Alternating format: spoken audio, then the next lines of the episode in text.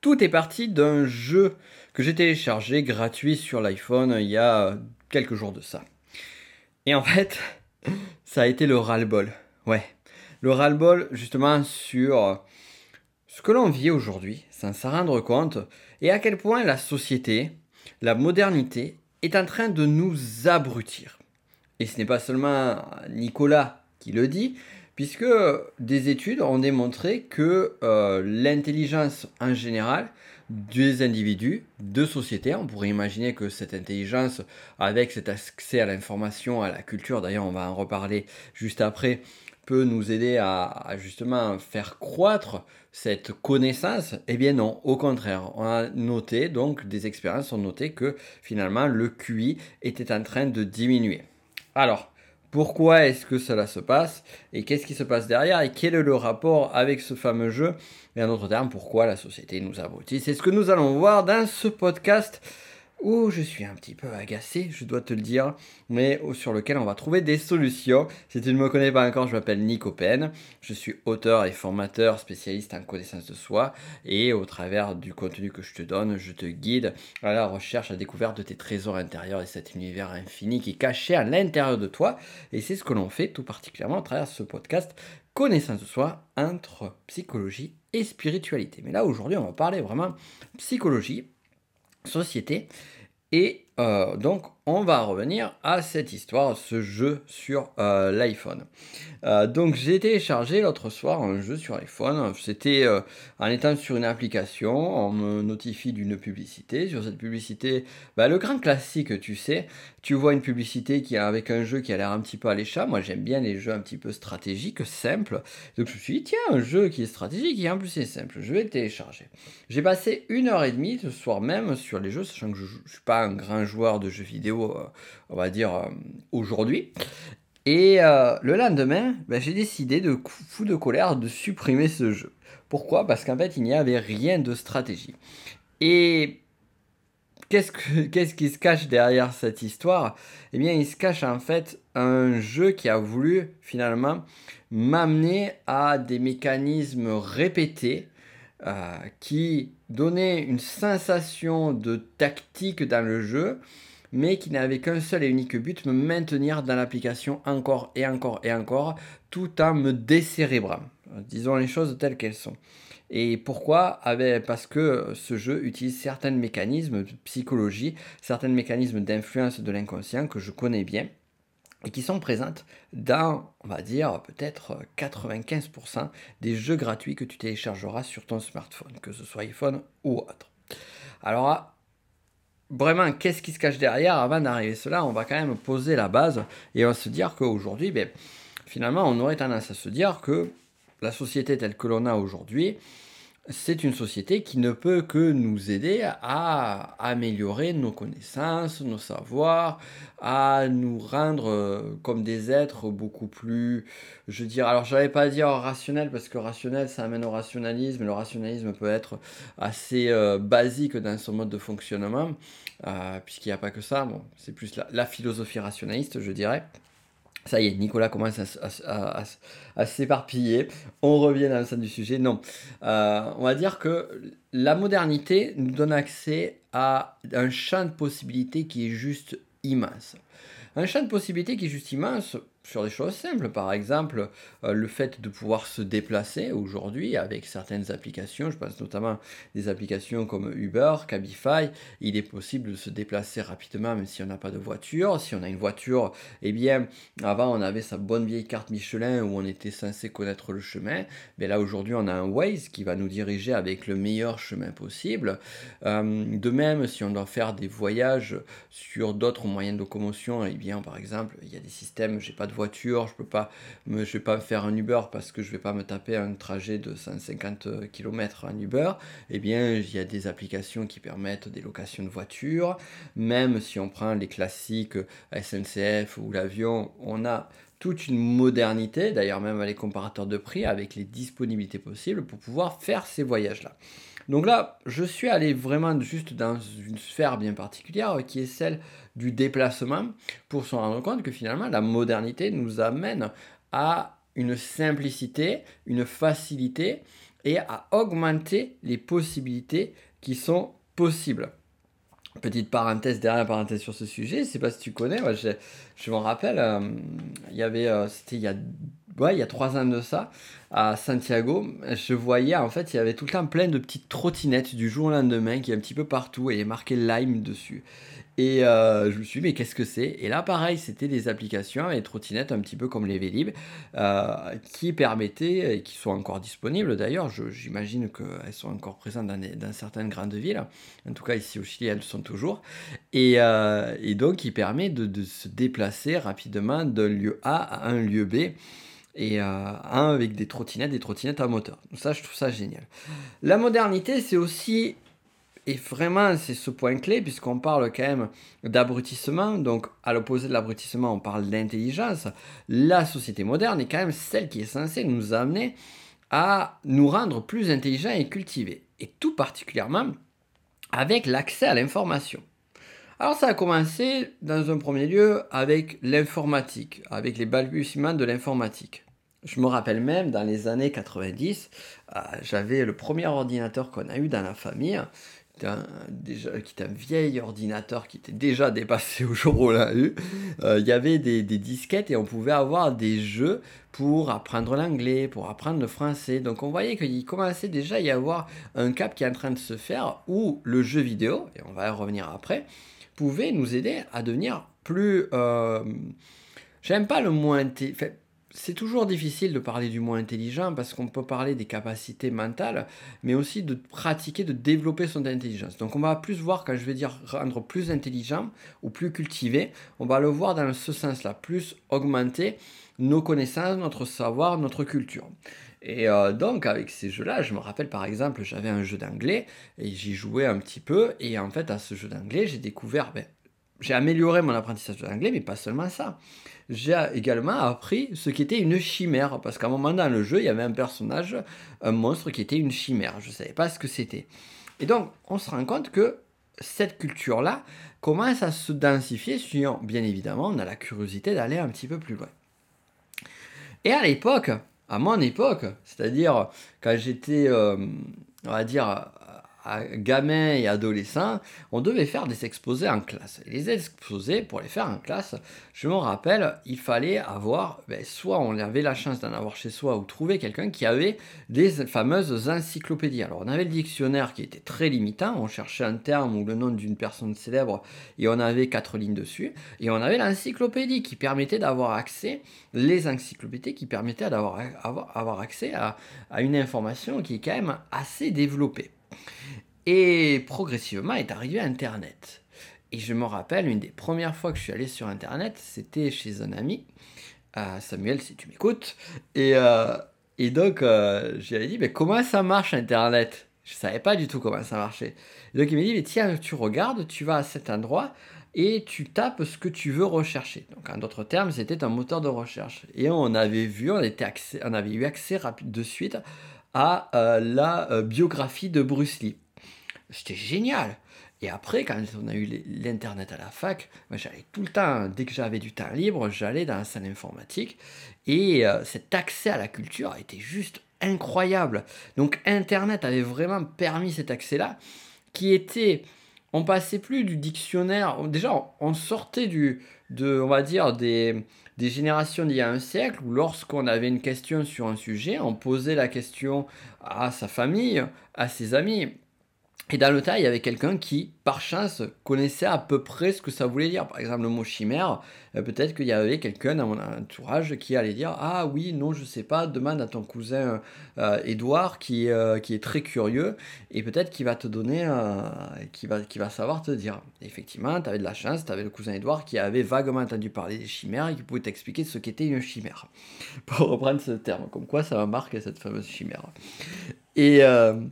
Et aujourd'hui, après donc ça a évolué, donc comme on a dit, encyclopédie, euh, les dictionnaires, encyclopédie, et avec Internet, ben, finalement, une chimère, on peut avoir bon, ben, le fameux Wikipédia qui est fameux sans forcément l'être, puisque l'information euh, est parfois assez biaisée, surtout quand, euh, quand on, parle de sujets qui sont liés à, à, la spiritualité où la vision est très matérialiste. Bon, bref, parenthèse, et, parenthèse et petite pique bise de côté on trouve quand même des choses intéressantes, mais si on ne s'arrête pas que là, on peut arriver à trouver de nombreux articles. Alors au début c'était des articles, puis après on va aller chercher des vidéos sur Internet, sur YouTube et autres. Et là on arrive à avoir des informations qui sont super intéressantes. Sauf que, sauf que, mais sauf que quoi? Ben, Ça on va y revenir justement. Sauf que l'algorithme. On y revient. Mais on va y revenir et parce qu'avant ça, je veux te parler quand même d'un autre point qui est quand même assez clé aussi dans l'accès à l'information, c'est la numérisation. La numérisation, c'est quelque chose de génial parce que à l'époque, on avait euh, des cassettes, les cassettes vidéo, audio, les CD vinyles, les, compacts disques, ce genre de choses-là. Et tu vas me dire quel est le rapport avec, euh, avec tout ça? Si on prend par exemple euh, les années 90, ben on avait ce fameux 80-90 on peut même le voir dans des, vieux films américains, euh, on avait euh, des, des, des, coachs, c'est même plus euh, des conférenciers comme, comme Tony Robbins et autres, qui avaient leur propre cours de développement personnel sur cassette. Donc tu avais du Tony Robbins, du Jim Rohn et bien d'autres encore. Et tout ça a été numérisé, mais plus encore après, sur Internet, outre la numérisation, il y a eu aussi une professionnalisation qui a amené également de la formation. La formation, c'est super intéressant aussi parce que la formation, à un moment donné, moi je me rappelle quand j'ai voulu faire mes premières formations, en fait, suivre les premières formations, non pas en tant qu'enseignant PNL, mais en tant qu'étudiant, et PNL, eh bien, j'avais regardé, j'avais failli partir, je me rappelle à l'époque, à Lyon. Finalement, j'avais pu trouver à Montpellier. Et euh, il y avait vaguement une formation PNL à tous, mais ce n'était pas forcément euh, ce que je recherchais. je suis allé à Montpellier, puis après j'ai continué avec Saint-Provence. Aujourd'hui, avec la formation en ligne, tu vois, par exemple, l'énéagramme, tu n'as pas besoin forcément de voyager ou d'aller à droite à gauche, et tu peux avoir de l'enseignement de qualité avec un suivi et avec des échanges aussi avec d'autres élèves, parce que ça, on a tendance à croire que ça se, se perd par, par, par le web, mais non. Et tu peux avoir accès à tout ça. Par exemple, sur aussi, et ce qui est génial, c'est par exemple, si on prend euh, donc mes formations Enneagramme ou spirale dynamique, spirale dynamique, je ne sais pas, à part ma formation sur la spirale, je ne sais pas s'il en existe d'autres en langue française. Et euh, ce qui est fou dans cette histoire-là, c'est que j'ai mes élèves, on a échangé, on a travaillé ensemble, on travaille avec d'autres, avec de nouveaux élèves qui rentrent dans la formation. Euh, et, ce qui est bien, c'est qu'en fait, chacun peut bosser de son côté, et en même temps, il peut y avoir des échanges, des interactions, et, tout ça, pour planter le clou, euh, quand j'ai sorti la formation, c'était encore en période de pandémie, mais surtout, je vis au Chili. Donc c'est ça qui est fou, quoi. C'est que finalement, cet accès à l'information, elle devient mondiale, elle devient globalisée. Et ça, c'est génial. On rajoute sur la numérisation un dernier point qui est celui de la numérisation des livres. Donc on peut penser aux liseuses comme le Kindle et autres. Et ça, ça permet aussi un accès qui est, euh, qui est vraiment super. Je vois pareil, toujours pour prendre mon exemple du Chili ici. Euh, tu vois, euh, par exemple, il y a certains livres, eh bien, je, je, peux me les faire livrer. Alors, je vais remettre un petit peu de contexte là-dessus. Bon, il y a des frais de port. Parfois, sur certains produits, il y a les frais de douane aussi. Euh, mais ce qu'il faut voir, c'est qu'en fait, euh, le Chili, euh, on n'a pas Amazon au Chili. Pourquoi? Ça me fait rire ça, parce qu'en fait, on pourrait, on, pourrait, on pourrait penser basiquement et on est loin, loin de la vérité, dire Ah, c'est un, un, pays qui n'est pas assez développé, donc c'est pour ça qu'il n'y a pas Amazon. Mais en fait, pas du tout, pas du tout. D'ailleurs, le coût de la vie, si on veut vivre bien au Chili, petite parenthèse, il n'est pas forcément beaucoup plus bas qu'en France. Hein. Ça, c'est vraiment une des idées reçues qu'on peut avoir. Et je suis bien placé pour le dire. Euh, Bon, j'en reviens sur Amazon. En fait, pourquoi Amazon n'est pas au Chili C'est la petite, euh, petite parenthèse dans, le podcast. C'est tout simplement parce que fiscalement, c'était pas assez intéressant pour eux au niveau des lois, parce que euh, ben, en France, avec l'Europe, eh bien, ils sont domiciliés. Euh, alors, je sais plus où, je sais jamais si c'est Luxembourg ou Irlande, d'un côté ou de l'autre. De toute façon, ils ont une partie de la société qui est Luxembourg, l'autre en Irlande. Et ce qui fait qu'il y a une forme d'optimisation fiscale qui fait qu'ils peuvent se permettre. D'ailleurs, Amazon ne marche que sur ça, hein, euh, qu'on soit clair. Hein. C'est ce qui fait que Amazon euh, fonctionne et est rentable l'optimisation fiscale. Et donc, ici au Chili, c'est compliqué pour eux, donc ils ne sont pas rentrés. Soit disant qu'ils vont rentrer l'année prochaine, je ne sais pas. Toujours est-il que moi, eh bien, finalement, si je veux avoir accès à des livres, eh ben, il faut que je les fasse importer. Donc, si je les importe par Amazon, généralement, c'est, euh, il faut compter à peu près 20, 20 euros de frais de port. Donc, autant dire que quand j'achète un livre, je l'achète euh, au prix double. Heureusement, il y a la numérisation. Et c'est ça qui est cool. Alors, petite parenthèse, bien évidemment, la possibilité, c'est aussi de pouvoir l'avoir en langue espagnole. Ce qui est le cas sur des grands bouquins. Si par exemple, je veux acheter, euh, je sais pas, en parlant de numérisation, j'étais en train d'écouter sur Spotify un, audio de euh, un cours de, de, Deepak Chopra, un vieux cours en cassette de Deepak Chopra. Si je veux écouter Deepak Chopra, je peux le trouver en espagnol. Par contre, si, et comme moi je suis très euh, à la recherche de, de, livres vraiment très spécifiques, si je veux trouver euh, le livre qui euh, traite par exemple d'un alchimiste euh, des siècles passés comme Albert Poisson, qui est édité qu'en français, eh ben, du coup ça va être compliqué de... je ne vais pas le trouver ici. Donc là j'en viens à quoi? Eh J'en viens à la numérisation, parce que finalement eh avec la numérisation, avec un livre numérique, eh bien, je peux, peux arriver à accéder à ce contenu-là, pas à tous les contenus, mais fortement. Bon, voilà, on va s'arrêter de parler de moi ici mais en même temps, je trouve ça intéressant toujours de te donner finalement une, une, une perspective et une expérience qui est la mienne, qui est quand même assez, euh, on va dire, différente de la normale, euh, et qui a connu justement, on va dire, la normale, on va dire la norme euh, de ce qu'on peut représenter sur le standard d'une société.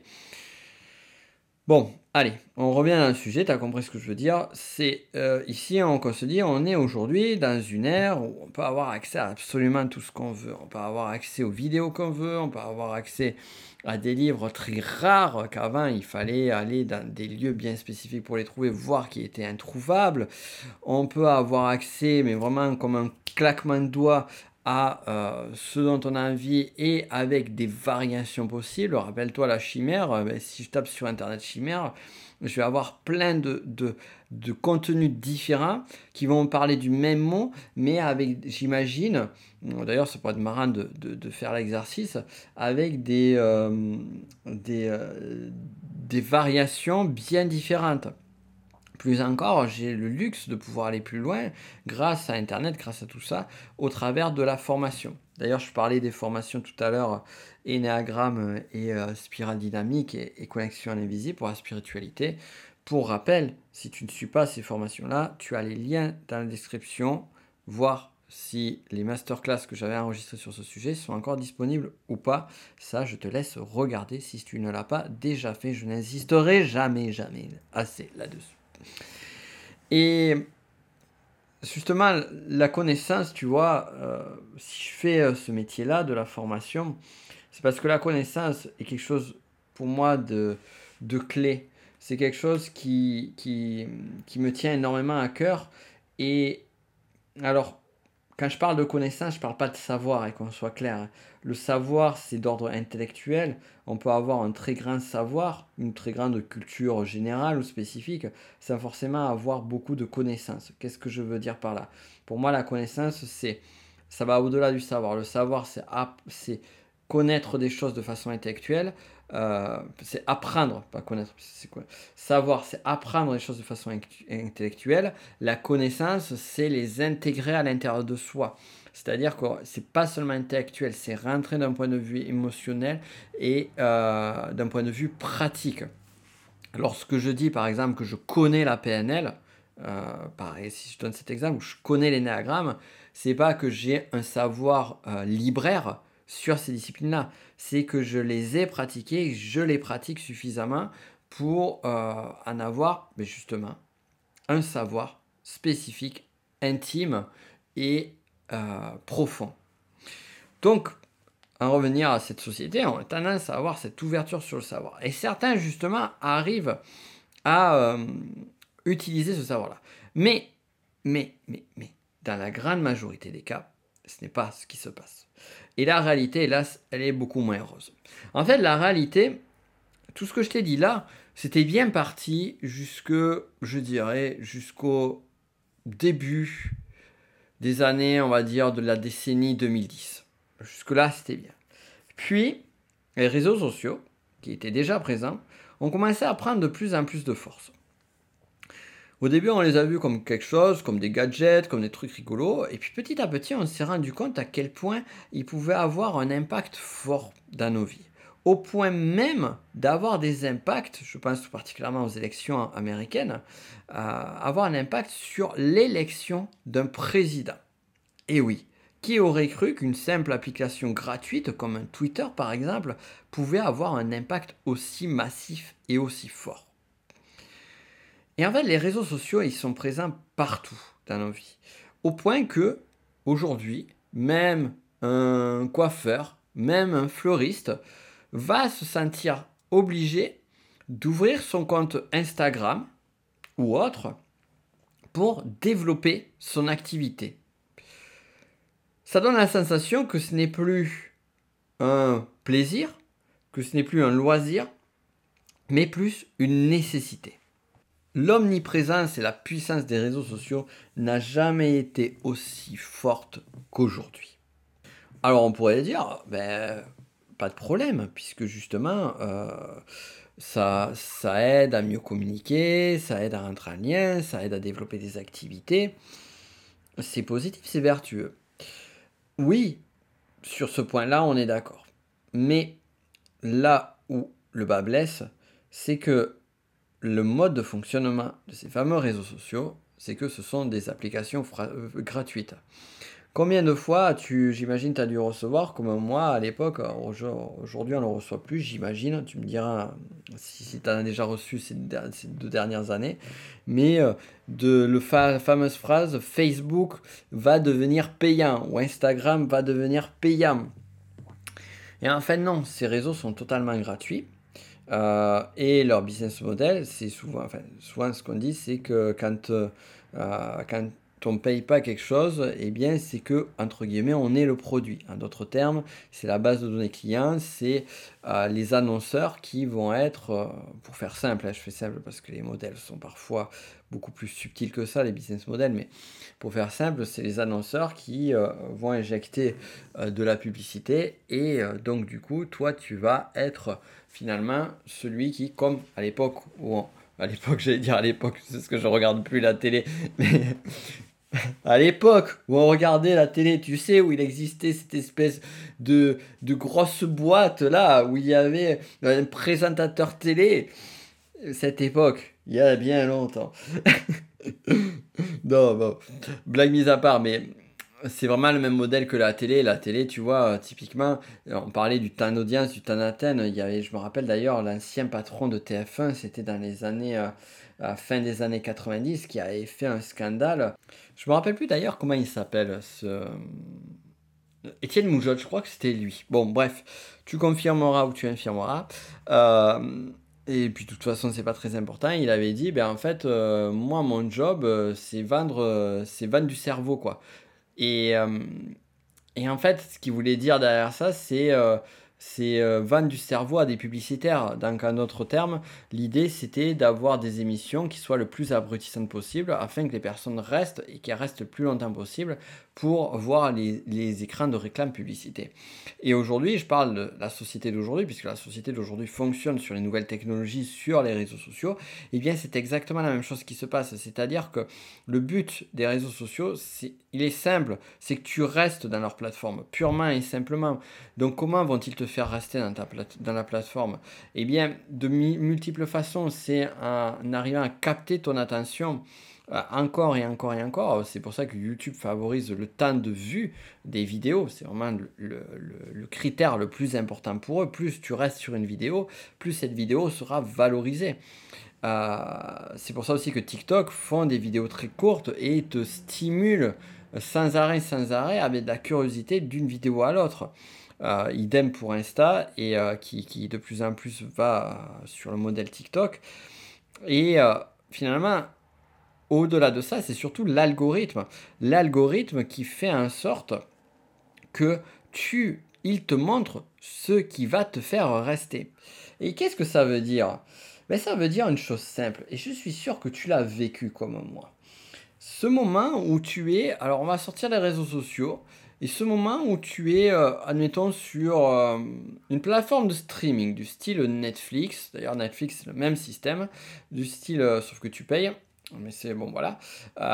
Mais leur but de l'algorithme, c'est que tu restes le plus longtemps possible. Tu es sur Netflix, tu es sur un Disney, en plus un Discovery Channel, je crois, ou Amazon Prime, HBO, Max, peu importe. Tu es sur une de ces plateformes-là et tu vois, ou YouTube, ça peut marcher aussi, et tu vois un documentaire qui te plaît. Donc tu le mets dans ta liste favoris. Et combien de fois tu as ce documentaire ou ce truc qui va pouvoir t'aider, tu dis ah tiens ça c'est intéressant, ça pourrait m'aider pour mon travail, ça pourrait m'aider pour mon développement personnel, ça pourrait m'aider pour ceci, cela. Et en fait ce truc ça va rester là, en attente, pendant très longtemps, et tu vas consommer des films, des séries en te disant ah il faudrait que je regarde ce, documentaire un jour, ah il faudrait que je regarde. Et puis en fait tu dis ah mais plus tard, plus tard, plus tard. Parce que pourquoi? Parce que en fait tu sais que le documentaire il va te demander une un, effort cérébral plus intense qu'une connerie que tu vas regarder. C'est pour ça que Cyril Hanouna, il marche aussi bien. C'est parce que ça enlève justement cette barrière intellectuelle. Et, euh, et donc, ce qui va se passer, c'est que les algorithmes ont conscience de ça. Ils ont conscience que finalement, une information qui va être informative, peut-être très riche en informations, mais qui sera difficile à consommer, eh bien on va la mettre de côté. Et donc, la mettre de côté. Pourquoi? Pour proposer à la place des choses qui enlèvent la capacité cérébrale et qui vont aller taper sur des parties, c'est là où on en vient sur la part psychologique, sur des parts qui vont être des parts plus basiques, plus instinctives de ton cerveau, qui vont stimuler plus des parties qui vont être liées à des émotions, à susciter tes émotions très rapidement, susciter des émotions parfois sur, sur, sur des, on va dire, des, niveaux émotionnels qui, euh, qui vont être sur des... Euh, des pics de joie, des pics de surprise, des pics d'horreur. Donc on va être à chaque fois sur une intensité émotionnelle qui va être assez forte pour créer une forme de distraction et en le stimulant de plus en plus rapidement. C'est pour ça que TikTok cartonne et Insta aussi parce que ce sont des médias et prennent le dessus sur du YouTube euh, qui d'ailleurs se met au short pour faire le même style que TikTok ou sur euh, ils prennent le dessus sur Facebook aussi bon même si Insta c'est Facebook parce que, en fait, ce sont des médias où on va te stimuler sans arrêt, sans arrêt, sans arrêt, sans arrêt. Et on a une surstimulation qui, finalement, rentre sur une forme d'abrutissement. Et l'algo, comme il est intelligent, ben justement, il va tendance à, te montrer toujours des choses qui vont éviter de penser, éviter de réfléchir. Et donc, cette fameuse accès d'information qu'on avait vu au début, eh bien, euh, finalement, l'info, elle est là elle y est sur YouTube, elle y est sur certaines de ces plateformes. Mais sauf qu'on va, on va avoir la flemme d'aller les chercher. Et plus on aura la flemme d'aller chercher, parce que c'est normal, parce qu'on a des journées de boulot, parce que des fois, eh bien, euh, et on a euh, notre capacité d'attention, elle n'est pas toujours au top, parce que des fois, eh bien, on a une journée qui a été fatigante, on va se mettre au lit, on a envie de se détendre, se distraire, on n'a pas envie de se taper un documentaire d'une heure sur telle ou telle chose. Et c'est tout à fait normal. D'ailleurs, le pic de motivation, ça a été prouvé scientifiquement il baisse au fur et à mesure de la journée. Donc autant tu vas être beaucoup plus motivé le matin euh, en début de journée, autant en fin de journée, tu es, épuisé, tu as juste envie de, c'est, de te détendre. Et donc ces plateformes amènent cette détente. Et, euh, et en même temps, ça crée un phénomène d'addiction. Et la notification, typiquement, c'est pour ça que moi je désactive toutes les notifications de toutes ces applications euh, je fais vraiment la chasse aux, notifications de mon côté. Euh, en fait, ces notifications sont des stimulants. Et là, on en vient à un, autre concept qui est euh, les, jeux de, les jeux, la gamification, entre autres, et les mécanismes de jeu, tout particulièrement les jeux de casino. Et en fait, le, jeu, le, système des machines à sous, plus particulièrement, il fonctionne comment? Mais il fonctionne où tu vas mettre une pièce et tu vas voir les, tu sais, tu vas voir les roues qui vont tourner. Et au bout d'un moment, tu avoir la surprise de savoir si tu as gagné. Ou pas. Si tu as gagné un peu, beaucoup, à la folie. Et les casinos sont faits de telle sorte, bon, de toute façon, il y a la grande dicton, c'est toujours le casino qui ressort gagnant. Mais ils sont faits de telle sorte que tu gagnes un petit peu, mais en même temps pas trop. De telle sorte à ce que tu reviennes jouer, donc que tu gagnes suffisamment pour avoir envie de jouer en te disant je peux gagner encore, mais en même temps que le casino soit rentable.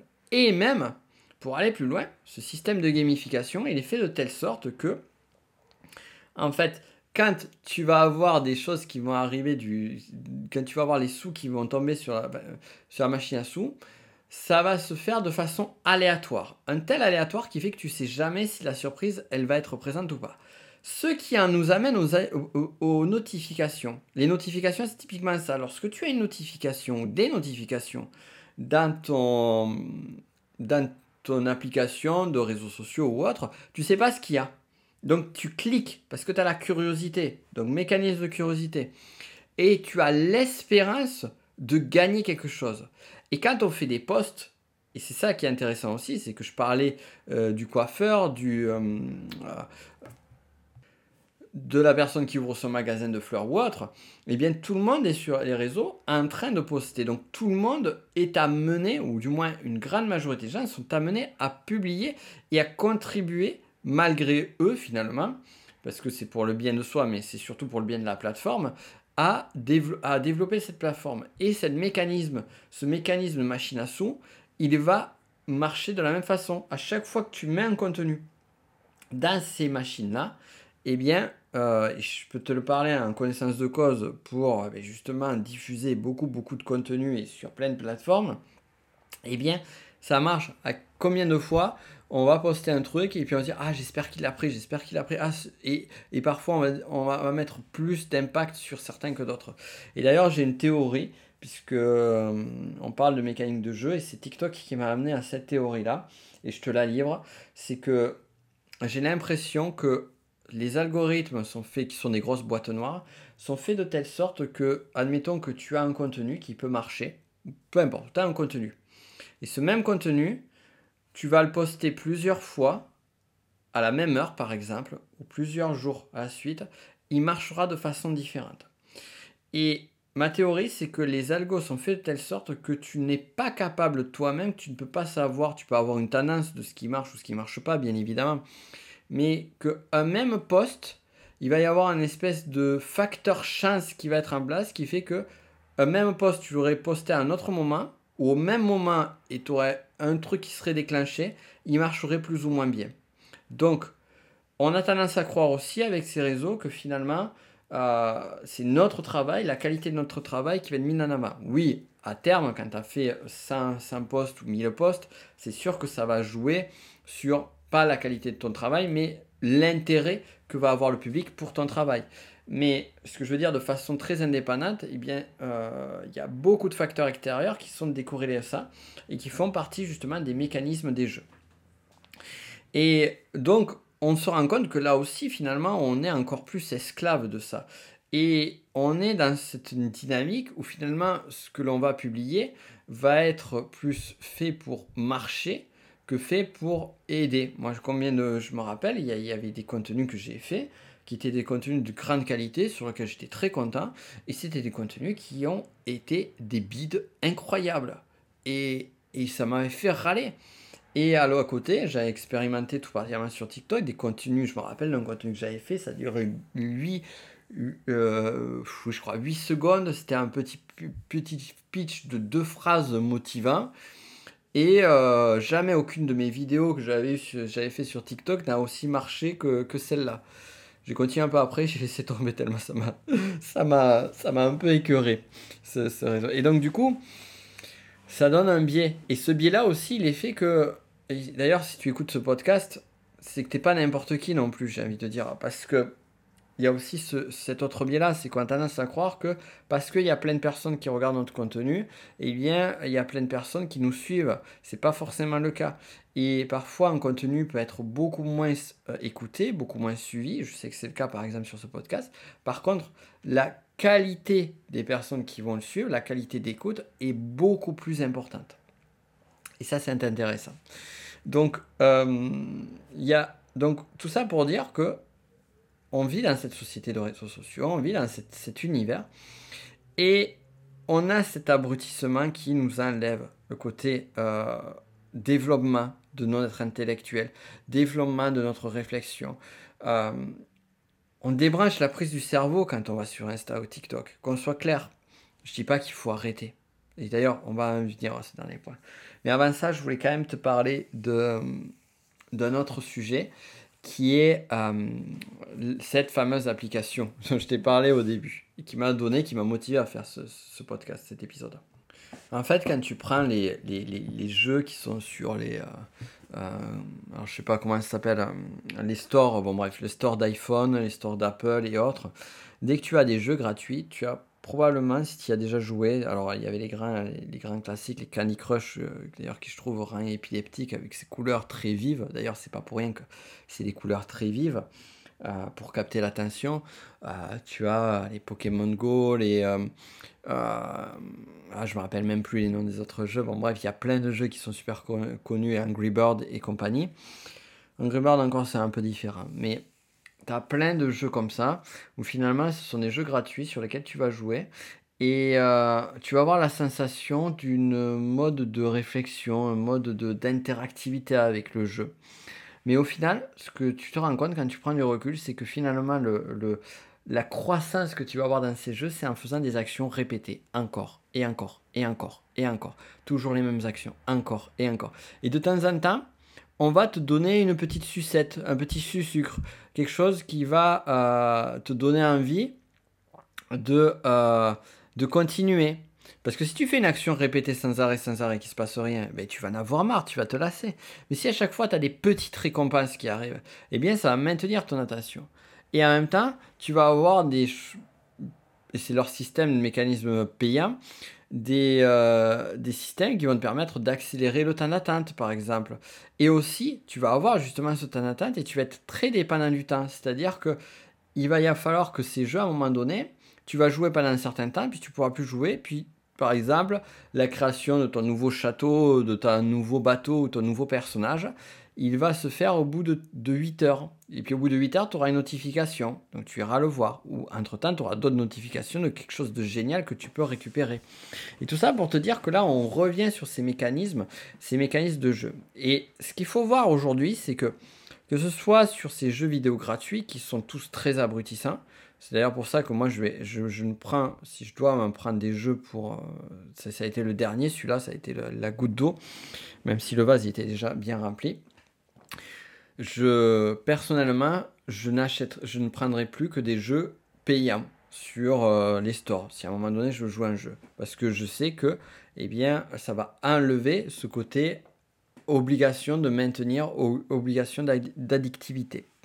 Mais ce que je veux dire derrière ça, parce que ça c'est vraiment une parenthèse euh, et c'est pas très important, c'est qu'on se rend compte qu'en fait tous ces nouveaux outils de technologie, toutes ces nouvelles approches tous ces nouveaux, que ce soit les réseaux sociaux, les, jeux ou autres, ils ont développé des connaissances très très fines dans la psychologie humaine, dans les modes de fonctionnement et comment justement bien débrancher le cerveau.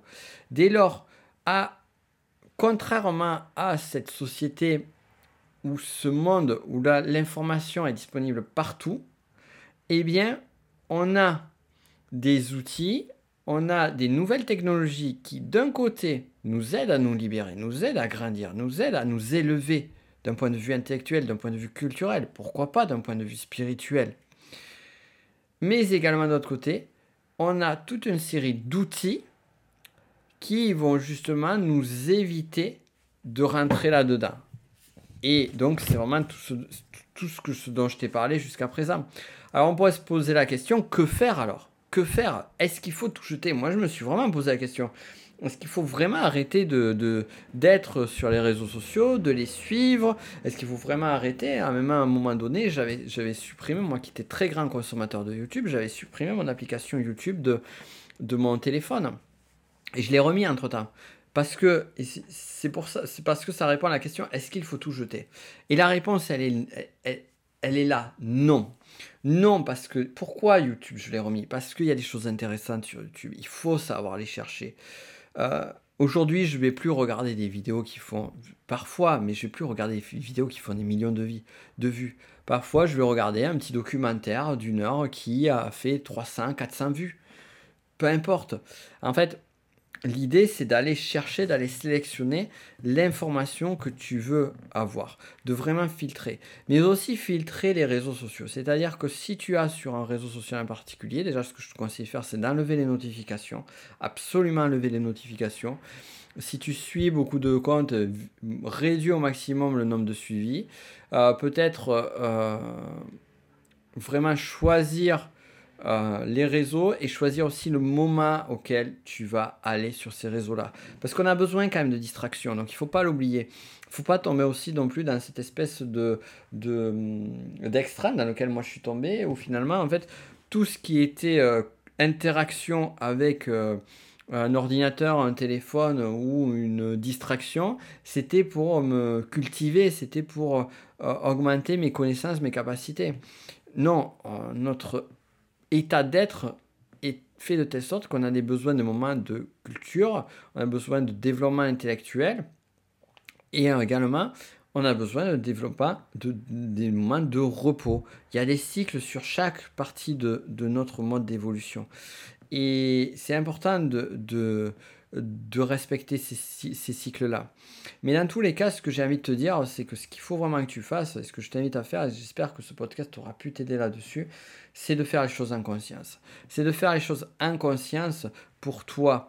C'est reprendre le contrôle de ce que tu fais, reprendre le contrôle de tes habitudes. Pour reprendre le contrôle des habitudes, et bien justement, il est important d'avoir cette, comment dire, un énéagramme, cet observateur intérieur. Cette, euh, comment j'agis, comment je fonctionne, qu'est-ce que je fais au quotidien. Et crois-moi qu'à chaque fois qu'on est sur euh, tous ces outils de nouvelles technologies, eh bien, on oublie bien souvent de, de, prendre, de mettre de la conscience sur ce que l'on fait, de mettre conscience sur les choses. Et enfin, ce que je te dirais, dernier conseil, c'est d'aller chercher, c'est ne sois plus passif. Donc, prendre conscience, ça aide là-dessus, reprendre le contrôle. Mais va plutôt sur, si tu utilises ces outils, dis-toi, avant de les utiliser, qu'est-ce que je veux faire? Vers quoi je vais? Combien de fois on a pris le téléphone de façon euh, instinctive sans forcément, sans forcément avoir de but? Donc pose-toi un petit objectif de base. Tu vois, un petit objectif, peut être, bon, ben, je vais me détendre et je vais regarder Instagram pendant une demi-heure. Ça peut être un, but en tant que tel. Ou te dire, ben voilà, je prends mon téléphone parce que, ben, tiens, j'ai envie de euh, découvrir des choses fantastiques sur... Euh, je sais pas, n'importe quel sujet sur l'architecture, ben voilà, tu vas aller là-dessus. Et enfin, voilà, tu as, toutes ces applications. Et puis, ce que je t'invite à faire aussi, dernier point, c'est si tu peux au maximum, c'est évite, euh, évite euh, d'utiliser, on va dire, ces contenus grand public. Favorise, comme tu le fais déjà, peut-être plus des podcasts, parce que c'est des formats plus longs, c'est des formats qui sont un petit peu plus détaillés. D'ailleurs, c'est pour ça, moi, j'adore ce format-là aussi, parce que ça permet de parler, et j'aime beaucoup parler, comme tu le sais. Euh, donc vraiment, choisis tes plateformes, choisis tes lieux. Euh, de même, la formation numérique, les livres numériques, ce genre de choses aussi qui sont super aussi pour pouvoir se divertir sans forcément être toujours en mode abrutissement. À un moment donné, je ne le fais plus, d'ailleurs ça me donne envie de le refaire. Euh, ce que je faisais, c'est que le soir, avant de dormir, euh, quand je rentrais dans la chambre, je posais le téléphone en dehors de la chambre. Et du coup, en fait, il me restait que les livres ou la liseuse. Et donc, euh, finalement, la consommation est différente, mais le plaisir n'est pas forcément inférieur. C'est ça qui est cool. Voilà, donc J'espère que ça aura pu t'aider au maximum. Partage ce podcast euh, au maximum de personnes, j'ai envie de dire.